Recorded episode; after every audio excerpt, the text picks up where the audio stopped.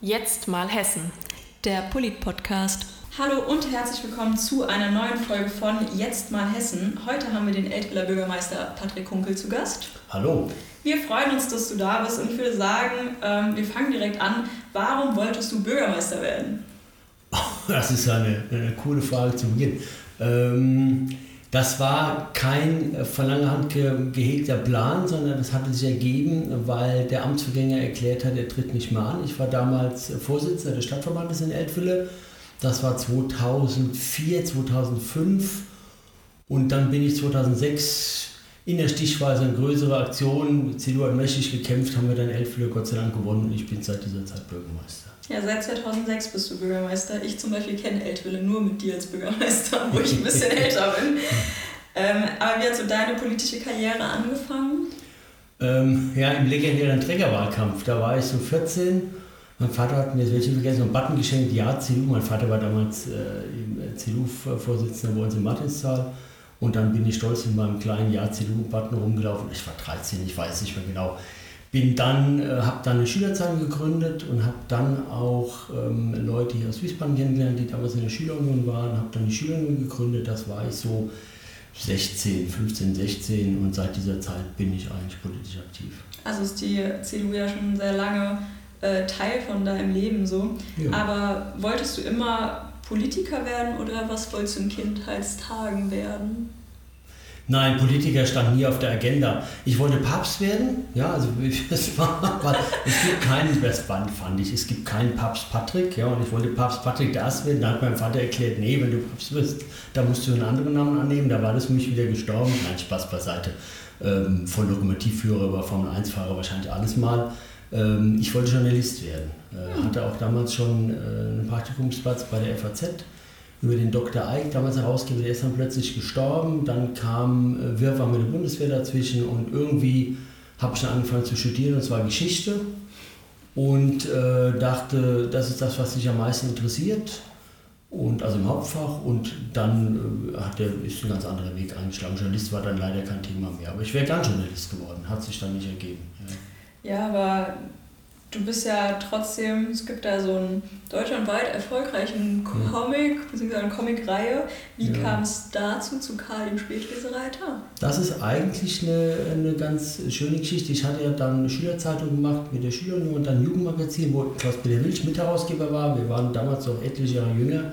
Michael Apitz, Olaf Willert, mein Cousin auch und wir waren das zu viert. Und von dem Team sind eigentlich schon der Michael übrig geblieben als Zeichner, ich als Texter. Und ich habe dann gesagt, weißt du Michael, wir arbeiten, wir kennen uns seit wir im Kindergarten waren, ja, wir sind alte Freunde, heute immer noch. Und lass uns doch was zusammen machen. Und wenn einer zeichnen kann, der eine textet, ist man schnell bei einer Art Bildergeschichte, quasi einem Comic. Und ich hatte dann gedacht, komm, Geschichte ist ein Steckenpferd, wir wollen mal Geschichte erfahrbar machen, verständlich erzählen, mhm. für, für, für alle Generationen, gar nicht mehr nur für Kinder, sondern auch für Erwachsene. Ich dachte so mit Hannibal über die Alpen oder sowas. Und dann kam mein Vater auf die Idee, wir sind doch hier im Rheingau, so viele interessante Sachen, nimm doch die Geschichten mit dem Spätleser Und so kamen wir eben in diese Weinecke rein, was wir nie bereut haben. Und dann ist eben Karl, der erste Band heißt der Spätleser Die Leute sagen heute Karl der Spätleser Band 1 bis 12, aber es war dann andere Namen. Aber Karl ist praktisch dann so der deutsche Asterix geworden, hat die Presse immer geschrieben. Und dann war auch im Studium, das lief das Studium dann quasi nur nebenher. Wir waren dann praktisch, haben einen Verlag gegründet, das war dann auch mein Lebensinhalt, äh, auch eine Sieben-Tage-Woche damals schon als Selbstständiger. Das Studium plätscherte so vor sich hin mhm. und äh, parallel dann noch Politik und dann war der Tag auch zu Ende. Und dann war irgendwann die, die Frage eben, kannst du dir nicht vorstellen, Bürgermeister zu werden? Das war dann, wir haben 1988 angefangen mit dem Comic, 2004 kam dann diese Frage und äh, ja, dann gab es einen Lebensbruch an der Stelle. Ja. ja. Klingt auf jeden Fall alles sehr, sehr spannend und ich bin zum Beispiel auch mit Karl dem Spiellesereiter groß geworden. Ja. Aber so ist es halt als Rheingauer. Ja, wenn du heute noch drauf an, also heute, wenn ich irgendwo bin, dann haben manche Leute mal einen Karl dabei und sagen, können Sie mir das mal unterschreiben? denke, das ist ganz lustig, da ist man aber dann nicht nur der Bürgermeister, sondern ja. oder wenn ich woanders bin, immer nur der Karl-Autor. Ja. ja, das ist doch schön. Wie sieht bei dir so ein typischer Tag als Bürgermeister aus? Gibt es das? Es gibt nicht den typischen Tag. Es gibt einfach nur den vollgestopften Tag. Das Schöne am Bürgermeisteramt ist ja, dass man die Tage unbedingt planen kann. Man muss natürlich gut strukturiert sein, das muss man mhm. lernen. Äh, man hat jeden Tag eine Vielzahl von Themen auf verschiedene Gemütszustände über den Tag verteilt.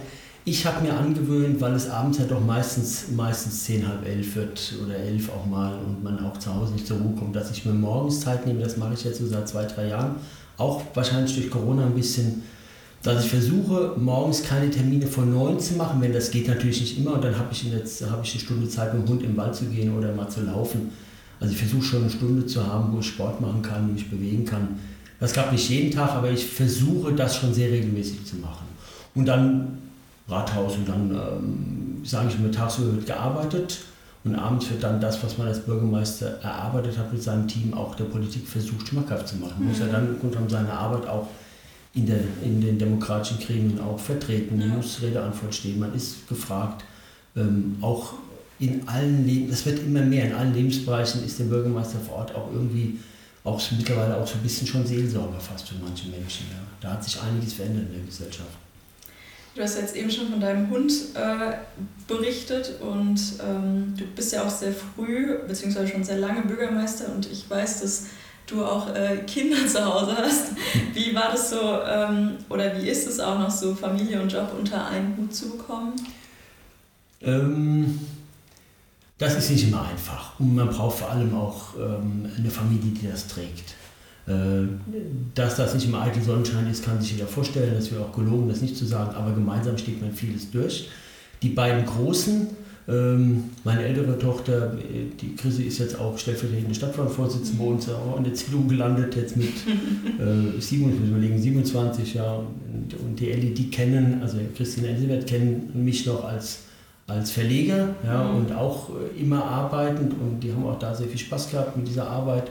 Und die Franziska, die geboren wurde und heimisch Bürgermeister wurde, die kennt mich schon als Bürgermeister. Ich bin meinen Kindern, auch meiner Frau, schon sehr dankbar dafür, dass sie das alles mitmachen. Das war für die Kinder auch in der Schule nicht einfach. Mhm. Bürgermeister, du bist die Bürgermeistertroller und sowas, habe ich alles dann auch mal so mitbekommen.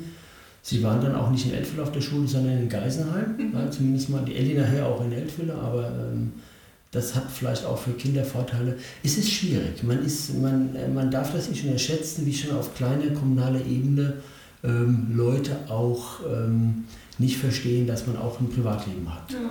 Und das ist für eine Familie nicht einfach. Also ich habe da schon große Dankbarkeit für meine Familie, die das mitnimmt. Auch meine Eltern, mein Vater ist inzwischen gestorben, die haben das immer mitgetragen und natürlich auch die Launen. Jetzt bin ich vielleicht nicht so der launige Mensch, man nimmt aber doch viele Themen mit nach Hause äh, braucht man einen halben Tag mal Wochenende, wo man mal niemand sieht. Und also es gibt auch Situationen, wo es, wo man auch mal einfach nachdenken muss, wo man seine Ruhe haben will und dann die Familie wieder zurückstehen muss. Das ist schon, das muss man auch irgendwie mit, auch mit seinem eigenen Gewissen vereinbaren. Mhm. Ja, es ist auch nicht ganz einfach. Ja, man weiß ja, was man anderen Menschen damit auch antut. Ja, das stimmt. Da war aber jetzt mal wieder ein bisschen zu schöneren Themen gekommen. Also Wobei das ist schön, eine Familie zu haben, die das, das Ja, also, das stimmt. Das man macht sich halt schon Gedanken. Es ist, auch, ja. ist nicht so, dass wir immer da in Sack und Asche gehen, sondern ja. es sind auch schöne Momente und die Familie teilt das ja auch dann und ähm, feiert ja auch mit und erlebt das auch mit. Ja. ja. Was ist das Schöne an Eltville? Das Schöne an Eltville ist, glaube ich, dass die Stadt unglaublich viel zu bieten hat ähm, natürlich auch das Glück ihrer Lage am Eingang zum Rheingau in der Nähe zu zwei großartigen Städten, Wiesbaden und Mainz. Vor Ort von Frankfurt, wenn man so will, wir sind Rhein-Main-Metropolregion, das ist einfach so, wir haben äh, viele Möglichkeiten auch Arbeitsplätze zu haben. Wir, haben, äh, wir leben dennoch irgendwie und ganz bestimmt auf dem Land. Ich sage immer, ich bin ein Dorfkind, ja, bin stolz darauf, äh, Martinsweiler Bub zu sein, Elfwiller Kind zu sein. Die Stadt bietet kulturell, landschaftlich, vom, von der Lebensart sehr vieles. Und ähm, wir merken deshalb, wie viele Menschen auch in Eltville leben wollen. Mhm. Ähm, was nicht einfach ist, weil natürlich auch die Grundstücks- und Wohnungspreise äh, mitgestiegen sind mit dem Bedürfnis danach. Das trifft ja nicht nur auf Eltville zu, sondern das ganze Rhein-Main-Gebiet. Ja. Ist ja nun auch, das ist auch ein Spannungsbogen, auch, ein, auch eine, eine, Spannung, die die Gesellschaft aushalten muss. Ja, die Nähe zum Rhein-Main-Gebiet ist das Segen und Flucht zugleich für vieles. Mhm. Ich versuche Eltville so zu entwickeln, dass wir die Stadt nachhaltig aufstellen, dass wir eine Bürgergesellschaft haben, die solidarisch ist, die auch, den, die, die auch gerne in Eltville wohnt, die auch was zurückgibt ihrer Stadt, die sich engagiert. Also nicht so diese Mitnahmegesellschaft, die alles so konsumiert, sondern ich sage den Leuten auch, ihr müsst euch schon bewusst sein, in welcher schönen Stadt ihr wohnt. Und mhm. ihr müsst auch ein bisschen was auch vielleicht mal anderen geben und euch engagieren. Also ich werbe als Bürgermeister immer dafür, dass man auch stolz darauf ist, in Elfe leben zu dürfen, dass man aber auch das als sich selbstverständlich ansieht. Ja. Ja. Stimmt, auf jeden Fall. Gibt es denn so drei Themen, die dir in deiner Politik am wichtigsten sind? Ja, da gibt es sicher viel mehr, aber das erste ist so ein bisschen, glaube ich, der, die Generationen oder das Zusammenleben der Generation, was ich glaube auch in den letzten beiden Jahren eine große Herausforderung war. Also das Bewusstsein der Jugend für die Älteren und vor allem auch das Bewusstsein der Älteren für die Jugend. Also wir sind kinderfreundliche Kommune, ähm, beweisen uns, glaube ich, da auch als, als eine Stadt, die für Kinder und Jugendliche viel macht, genauso aber auch für die Senioren.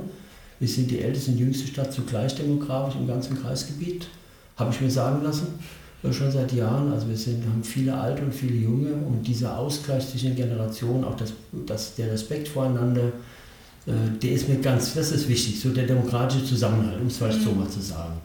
Und da hängt jetzt vieles dran. Da hängt dann dran, dass dieser Charme, du hast ja gesagt, Elfen ist eine schöne Stadt, dass das eben auch so bleibt. Also jetzt die richtigen Entscheidungen zu treffen, dass man die Stadt auch in eine Zukunft führt, dass eine Stadt ist, in der man nicht nur schläft, sondern in der man auch gerne arbeitet, in der man gerne weggeht, in Ja. der man was erleben kann, äh, in der man sich gerne engagiert, dass das eine lebendige Stadt ist. Und ähm, so ein bisschen auch die Verantwortung ähm, dafür, dass das alles nicht selbstverständlich ist. Uns geht es gut, wir wissen das jetzt, wir sehen Regionen in Europa, in denen Krieg herrscht. Wir haben Menschen, die zu uns kommen, weil sie fliehen vor dem Klimawandel, vor Kriegen. Ja, die sagen, wir, die kommen ja nicht freiwillig, die kommen, weil es ihnen einfach gar keine Alternative ist. Die kommen zu uns, weil wir vermutlich für die das Paradies sind. Ja, und dann denke ich mir, ja, wenn wir das sind, dann, dann müssen wir uns das auch bewusst machen. Und wir Mhm. müssen auch vielen was zurückgeben. Also so dieses, eigentlich das Werben für das Miteinander ist, glaube ich, als Bürgermeister in so einer Stadt das Wichtigste. Und dann auch immer zu erkennen, dass bei all den großen Themen, also ich sage jetzt mal, die Zukunftsgestaltung, die gesellschaftliche, der gesellschaftliche Zusammenhalt, das, die Wirtschaft muss brummen, dass dann, wie jetzt gerade wieder passiert in einem Ortsbeirat, dann wirklich der klappernde Pflasterstein vor der Tür für diesen Menschen das größte Problem momentan ist. Ja, da kann man, da mache ich ganz schön lustig. Das ist dann in dem Moment für die Menschen das große Problem, dass da der Pflasterstein lose ist und da der Bauhof nicht gekommen ist, den Pflasterstein weggemacht hat. Oder so, dann denke ich, ja, ich will da gar nicht schon beurteilen. Ja, die leben so in der kleinen, und auch das muss man akzeptieren. Also man wird als Bürgermeister auch unglaublich schnell wieder geerdet. Mhm. Also man, man hat große Pläne, man fährt auf Kongresse und dann ist das Bürgermeister ja nicht so furchtbar viel unterwegs. Aber wenn, kommt man dann zurück und dann ne, ist man wieder in seiner Stadt und wieder in dem gewohnten Trott, der ja auch liebenswert ist. Ich will das gar nicht verteufeln, aber ich will einfach nur äh, da, dafür werben, dass man, dass man als Bürgermeisterin, der Bürgermeister diesen Spannungsbogen auch aushalten muss. Mhm. Ich leide nicht darunter, ich muss es immer wieder bewusst machen. Dann immer sagen, wo ist meine Aufgabe? Meine Aufgabe ist in Eltville. Also Mhm. alle Termine, die in Eltville sind, gehen vor allen anderen Terminen. Das ist meine Maxime. Ja, wenn ich einen Termin in Eltville habe, sage ich alles andere ab. Weil dafür bin ich da, dafür bin ich gewählt. Ja. Das ist meine Aufgabe. Ja, und dann auch den Mitarbeitenden das klar zu machen, dass wir ein Dienstleister sind, eine große bürgerliche Dienstleister, dass wir eine Verantwortung haben, dass wir sichere Arbeitsplätze haben. Gerade während Corona habe ich meinen Leuten immer erklärt, ihr seid hier im öffentlichen Dienst, ihr habt ein Privileg. Ja, und bitte macht euch das auch bewusst. Auch da bin ich auch nach innen auch ein Mahner, aber auch natürlich ein Motivator und sage, dann lasst uns jetzt auch was machen. Ja, ich glaube, Eltville sagen viele, ist ganz gut durch die Zeit gekommen. Und ähm, ich glaube, das liegt auch daran, dass wir doch eine stabile, ist auch so ein Modewort, stabile, stabile äh, Verwaltung haben und auch eine Mhm. stabile Gesellschaft. Das ist schön. Wie war es damals für dich, als du das erste Mal gewählt wurdest und auch bei den Wiederwahlen? Wie waren so deine Emotionen? Deine Also wer das nicht, wer nicht selbst für ein Amt kandidiert hat, kann das schlecht nachvollziehen. Das ist, das ist schon eine, eine Extremsituation, in der man sich befindet. Man, man, äh, man will gewählt werden, man weiß, dass das nicht selbstverständlich ist, man weiß, dass es dann auch Leute gibt, die eine Wahl verlieren, die man auch kennt. In so einer Stadt kennt jeder jeden, es sind auch Freunde gewesen, die gegen mich kandidiert haben. Wir sind immer noch Freunde heute. Ja, und ähm, ich habe mich aber natürlich ehrlicherweise unglaublich gefreut, dass ich gewählt wurde. Ich fand das unglaublich spannend, diese Chance zu haben und habe mich dann bei meinen beiden Wiederwahlen auch sehr darüber gefreut, dass ich doch mit guten Ergebnissen wiedergewählt wurde, weil man natürlich auch in einer Amtszeit vielen Leuten auf den Fuß tritt oder Mhm. vermeintliche Erwartungen nicht erfüllt. Ja, viele sagen, komm, der ist jetzt Bürgermeister, den kenne ich, der wird das schon irgendwie machen. Sag ich, nein, das darf ich nicht oder es geht nicht so einfach, es gibt Regeln, an die man sich halten, aber wenn man befreundet ist, ja, es ist, man ist auch ständig in diesem Spannungsfeld. Und ähm, diese Wahl selbst, diese Wahlsonntage, das ist schon eine extreme Herausforderung. Auch der Wahlkampf ist so ein Konzentrationstunnel. Äh, man braucht viele Freunde, die einen tragen. Und ähm, ich habe Gott sei Dank in der CDU immer ein, super Team gehabt. Wir hatten immer eine gute Truppe, immer noch, jetzt gerade aktuell auch wieder, sind wir ein, wirklich guter CDU-Verband. Und das trägt einen auch, ja. muss man sagen. Ja. Gibt es denn so in deiner bisherigen Amtszeit so ein Highlight, an das du dich immer wieder gerne erinnerst? So ein Ereignis, Erlebnis? Es gibt verschiedene. Es gibt so die, ich sag mal, die Einweihung von einem Kindergarten, eine Kindertagesstätte heißt es heute, Kindertagesstätte, die man gebaut hat. Ähm, ganz extrem auch die enge, das enge, herzliche, Danke sagen von, von Migrantinnen und Migranten, die man, denen man geholfen hat. Also das ist sehr berührend gewesen. Mhm.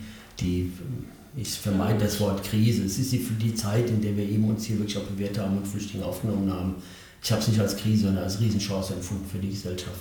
Bei all den Belastungen, die wir damit mhm. haben. Aber wir haben es ja gut hinbekommen in Deutschland. Jetzt auch Corona, die Zeit, äh, wo man viele, viele großartige Menschen kennengelernt hat in einer Extremsituation, denen man das nicht zugetraut hätte. Mhm. Also vielen habe ich gesagt, ja, das war super mit euch. Also da gibt es viele so kleine Momente. Ja.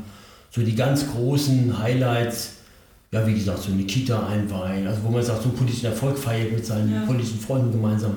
Das was schön ist. Dann vor allem auch so die Dankbarkeit von Menschen. Das ist auch, auch und das finde ich auch wichtig, auch zu erkennen, dass man sich geirrt hat in Menschen und das auch revidiert. Ich habe jetzt gerade einen Fall, wo ich einen Menschen drei, vier Jahre lang immer gedacht habe, ah ja Gott, ich sag's mal ganz hart, der, der, ist irgendwie eine Luftpumpe oder mit dem kann ich eigentlich nicht so gut. Mhm. Und der hat mich jetzt so herzlich und freundlich überrascht, dass ich wirklich demutsvoll sage, was war ich für ein Vollidiot. Ja? Mhm. Und, und was eine Chance auch so Menschen anders kennenzulernen und zu sagen, was ist das für ein feiner Kerl und wie, mhm. wie hast du dem auch Unrecht getan. Also solche Momente, ja, durch die Vielfalt der, der, aber auch so, dass, oder auch schön ist auch, wenn Leute einem eben Vertrauen entgegenbringen ja, und sagen, wir trauen ihnen zu uns zu helfen, weil wir auch, nicht weil wir keinen anderen kennen, sondern weil wir es ihnen auch zutrauen. Das sind auch schöne Momente. Also vielfältig, wie der ganze ähm, Beruf, sage ich mal, die ganze Arbeit eines ja. Bürgermeisters. Ja. Klingt auf jeden Fall auch sehr, sehr schön. Du hast am Anfang gesagt, dass du die Schülerunion ähm, gegründet hast bei dir vor Ort. War für dich schon immer klar Union oder wie kamst du wirklich zur Union? Eigentlich ja. Ich bin, ich habe da nie an mir gezweifelt. Ich war immer ein, ein äh, im besten Sinne konservativer Mensch. Ich bin natürlich auch in einem äh, behüteten konservativen Haushalt aufgewachsen. Äh, mein Vater hatte die große Gabe, die manche Menschen ja haben, große politische Zusammenhänge einfach zu erklären. Mhm. Er, hat, er hat nie gedrängt, er hat nie gefragt, was ich wähle. Gut, da habe ich noch nicht gewählt, aber, was ich, aber er hat immer versucht, mir auch äh, zu erklären, die Zusammenhänge. Und ähm, für mich war immer irgendwie die CDU auch bei uns vor Ort schon eine große Familie, in der so viele Menschen parallel zueinander arbeiten. Also ich, ich beobachte heute eine CDU, das ist auch, eine, auch sicher eine Auswirkung der sozialen Medien, in der aufeinander eingeschlagen wird. Leute, die eigentlich in einer Partei sind, ja, ich nehme mich das selbst noch gar nicht aus. Ähm, und stelle mir fest, die, die einzige Partei, die einzige wirkliche Volkspartei, ich sage das ganz bewusst, ist die CDU. Mhm. Wir verbinden alles, ja, von christlich-sozial bis, bis wirtschaftlich-liberal, wie auch immer man sich bezeichnet. Das ist eine große Familie, äh, sie ist breit aufgestellt, sie ist Heimat für viele. Und wenn man überlegt, dass, dass das höchste Gut, was wir haben, die Demokratie ist, die ist von Parteien abhängig. Wir haben eine Parteiendemokratie. Und man kann die CDU, man kann jeden Abend mit sich selbst hadern in seiner Partei. Am Ende sagt man, nee, wir brauchen diese CDU. Ähm, sie ist eine große integrierte Kraft und Splitterparteien haben wir in Weimar, Weimarer Zeiten gemerkt, funktioniert nicht. Also mhm. bitte, sage ich den Leuten, engagiert euch in einer der großen Parteien. Ja. Mir ist nicht egal welche, aber mir ist äh, natürlich am Ende doch egal, Hauptsache sie engagieren sich in einer demokratischen Partei. Und für mich war die CDU eine Heimat und ähm, ich hab, war immer in diesem ich war immer eigentlich ein überzeugter Christdemokrat. Das mhm. ist so mhm. meine.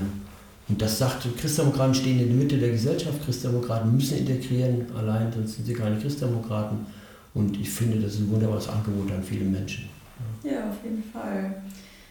Ja, wir sind schon fast am Ende. Wir haben ja jetzt noch ein paar Tage 2022. Wir sind kurz vor dem neuen Jahr. Hast du Vorsätze für das neue Jahr? Ich habe mir das abgewöhnt. ich, ich versuche mal ein bisschen abzunehmen zum Jahresbeginn. Das geht auch. Dass wir ein bisschen mehr Sport machen weniger essen. Das wird Nein, ich habe ich hab den großen Vorsatz, ähm, das auch so, wie ich das sage, meinen Beitrag dazu zu leisten, dass so eine Stadtgesellschaft solidarisch sich weiterentwickelt. Und ich sehe auch, Leute vertrauen Leuten wie mir und damit hat man eine Verantwortung. Die muss man mhm. wahrnehmen. Mein großer Vorsatz ist, die Menschen auch im kommenden Jahr ähm, nicht zu enttäuschen. Ich hoffe, das wird mir gelingen. Das ist doch ein schönes Schlusswort. Und wir hören uns in der nächsten Folge von Jetzt mal Hessen.